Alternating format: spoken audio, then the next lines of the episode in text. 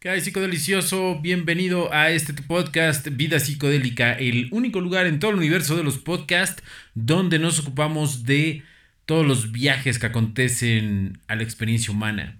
El día de hoy vamos a platicar acerca de esta teoría y te voy a recomendar tres películas respecto a esta teoría para que te vuelen la cabeza. Por si no tiene nada que ver o si ya las viste, pero no en este contexto, pues aquí te dejamos todo, todo, todo, todo lo referente a esas películas, o casi todo lo referente a esas películas. ¿De qué te estoy hablando? Te estoy hablando de la teoría la teoría de que vivimos en una simulación. Hace unas semanas, el multimillonario Elon Musk eh, dijo que había un 50% de probabilidades de que viviéramos en una simulación. ¿Tú te has preguntado alguna vez si vivimos dentro de una simulación? ¿Te han pasado cosas que te lleven a pensar que sí vivimos dentro de una simulación o simplemente una noche jugando Minecraft tú pensaste, bueno, ¿y si nosotros también vivimos dentro de una simulación? Vamos a abordar estas y muchas otras preguntas en este podcast y no sé si te dejaré con respuestas, solo sé que te la vas a pasar chido, pero antes de entrar de lleno, vamos con unos mensajes de nuestro patrocinador. Este podcast es patrocinado por Smoke Shop Vida Psicodélica. Link en la descripción. Y bueno, ¿cómo está esta onda de que vivimos en una simulación? Como te mencioné anteriormente, eh, Elon Musk ya había comentado por ahí que era posible que viviéramos en una simulación y hasta cierto punto tiene razón. He estado investigando sobre el tema y si hay un, eh, digamos, un estudio científico, un paper, donde efectivamente se llega a la conclusión de que sí, hay un 50% de probabilidades de que nosotros estemos viviendo dentro de una simulación. Entonces, no sé si tú has visto, digamos, videos en YouTube acerca de... Los, los puedes buscar como fallas en la Matrix, videos de fallas en la Matrix. Y entonces te muestran videos de, cosas, fenómenos eh, que son muy extraños, ¿no? O sea, recuerdo ahorita uno que es el de el árbol que está atravesando un automóvil. Pero no hay un... O sea, todos, están sorprendidos, digamos, las personas que están ahí están sorprendidas porque dicen que el árbol apareció eh, de momento, no recuerdo si el árbol o el carro, te estaría mintiendo, pero uno de los dos objetos, me parece que el carro, sí, el carro. El árbol ya estaba ahí eh, sembrado y de la nada aparece el auto atravesando, o bueno, atravesado más bien por el, árbol. Y obviamente esto sorprende a las personas y comienzan a grabarlo. Y bueno, son, son pequeños fallos, ¿no? El, avión también que parece estar suspendido, el, eh, eh, un avión va a una persona en la carretera, que bueno, ahí hay cierta justificación por, por el ángulo, ¿no? Porque a veces te vas moviendo y pareciera que los objetos que van afuera eh, no tienen movimiento, ¿no? Pero se ve bastante extraño cómo ese avión se queda suspendido mientras unas personas van viajando en un automóvil. También está el video de un ave que está congelada en el, en el, cielo, así totalmente congelada, como si hubieran puesto pausa. Y entonces una persona pues le está grabando porque es muy extraño, o sea, una, un ave se queda totalmente congelada. Entonces imagínate que estás en la calle o estás en un parque y de pronto eh, hay muchas aves por ahí y una se queda suspendida. Así, sin más. Son pequeños, algunos, eh, digamos, afirman que son fallos en la Matrix, que son fallos en, en esta realidad simulada. Y digamos que no es un pensamiento nuevo psicodelicioso. A través de la historia se ha mm, planteado esta situación de si vivimos o no en una simulación y qué tan veraz es esta afirmación. Entonces, el mito, por ejemplo, el mito de la caverna, el mito de la caverna dice que pues todo lo que vemos en este mundo son solamente sombras de las cosas reales y que no podemos acceder a las cosas reales eh, de entrada, ¿no? Entonces que nuestros sentidos nos, nos engañan. También un poquito más adelante en la historia, em, o más atrás para nosotros que estamos en este presente, pues ya se argumentaba que los sentidos pues te pueden engañar, ¿no? y lo dije en otro podcast, yo creo que no es como... los sentidos no son muy fiables. hay personas que piensan que sí, que si no lo ven, que si no lo sienten, pues no es real. La realidad, o bueno, una parte de la realidad es que nuestros sentidos no pueden captar todo lo que hay allá afuera, ¿no? Como lo decía en otro podcast, hay animales cuyos sentidos perciben otras cosas que nosotros no percibimos. Los tiburones pueden, eh, más bien ven en ondas electromagnéticas, en campos electromagnéticos. Entonces ven muy diferente a como observamos nosotros. De igual manera las serpientes pues, solamente pueden ver en dos dimensiones. Entonces, si nuestros sentidos son o fueran más bien fiables, deberíamos de ser capaces de ver todo el espectro que hay en la realidad, lo cual no es posible. Eh, también hay eh, esta otra postura, eh, o bueno, no otra postura, sino un diferente enfoque acerca de todo esto, el enfoque artístico. Entonces muchas, digamos, personas se han movido o han tratado de trasladar esta disyuntiva eh, al mundo del arte y es aquí donde entramos de lleno a las películas que te quiero mencionar. La primera de ellas es una cinta pues relativamente reciente, se llama Free Guy y trata acerca de un personaje de un videojuego que toma conciencia de sí mismo. Entonces, él, por, por default, ya vemos que él vive en una simulación de entrada no es tan evidente, o sea, los primeros tal vez 5 o 10 minutos de, la película no es tan evidente que vive en una simulación, pero después del minuto 10 es claramente evidente. ¿Por qué? Porque todos sus días son exactamente iguales, ¿no?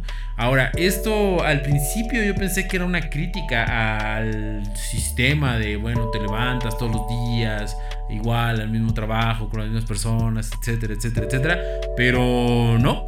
No, no, no, la verdad es que toma este giro todo este giro y te va presentando el interior del videojuego. Así es que todo esto se va, se va descubriendo. Entonces el, protagonista se enamora de una jugadora. De un avatar de una jugadora, ¿no? Y es ahí donde se empieza a desenvolver la trama. Ahora, algo que me llamó mucho la atención es que a través de la trama bebe de otra película. Eh, porque hay una influencia directa, creo yo, cuando el personaje principal de Free Guy se pone los lentes.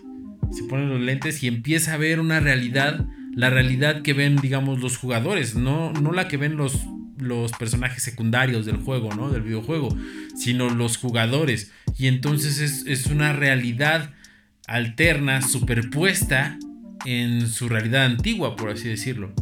Entonces, eso se me hizo muy curioso porque hay otra cinta eh, de la serie B de los años 80 que se llama Ellos viven. Y en esta cinta también utilizan la cuestión de los lentes como una manera de explicar eh, estas diferentes realidades, ¿no? Ahí el protagonista pues es un obrero desempleado que va o más bien llega a una ciudad en busca pues de empleo, lo encuentra y le dan refugio una vaya, pues se ve que es como una iglesia, ¿no? Una iglesia que tiene un terreno enfrente de la iglesia y ahí hay muchas casas de campaña donde las personas se quedan. Y entonces empieza a ver como cosillas raras, ¿no? Que pasan dentro de la iglesia. Y pues le, gana la curiosidad y va, se, mete y encuentra unas, unas gafas. Al principio se sospecha, y eso es lo que te da a como. Te da como a creer el director o la trama que, es como una revolución, como una revolución armada, como que planean hacer una revolución armada. Lo cual hubiera sido muy subversivo en los años 80, principalmente en una película gringa, porque pues los gringos no son muy afectos a, plantear ese problema o esa, situación de la revolución dentro de su sistema, ¿no? Este señor Carpenter, que es el director de esta cinta, lo hace de una manera muy inteligente. Lo hace de una manera muy inteligente porque si hace una crítica al sistema. Esta película es muchísimo más crítica que, que Free Guy, porque Free Guy no deja de ser una película hollywoodense, ¿no? Y esta película de serie B sí hace una crítica al sistema. ¿Por qué? Porque este protagonista encuentra los lentes y se los lleva.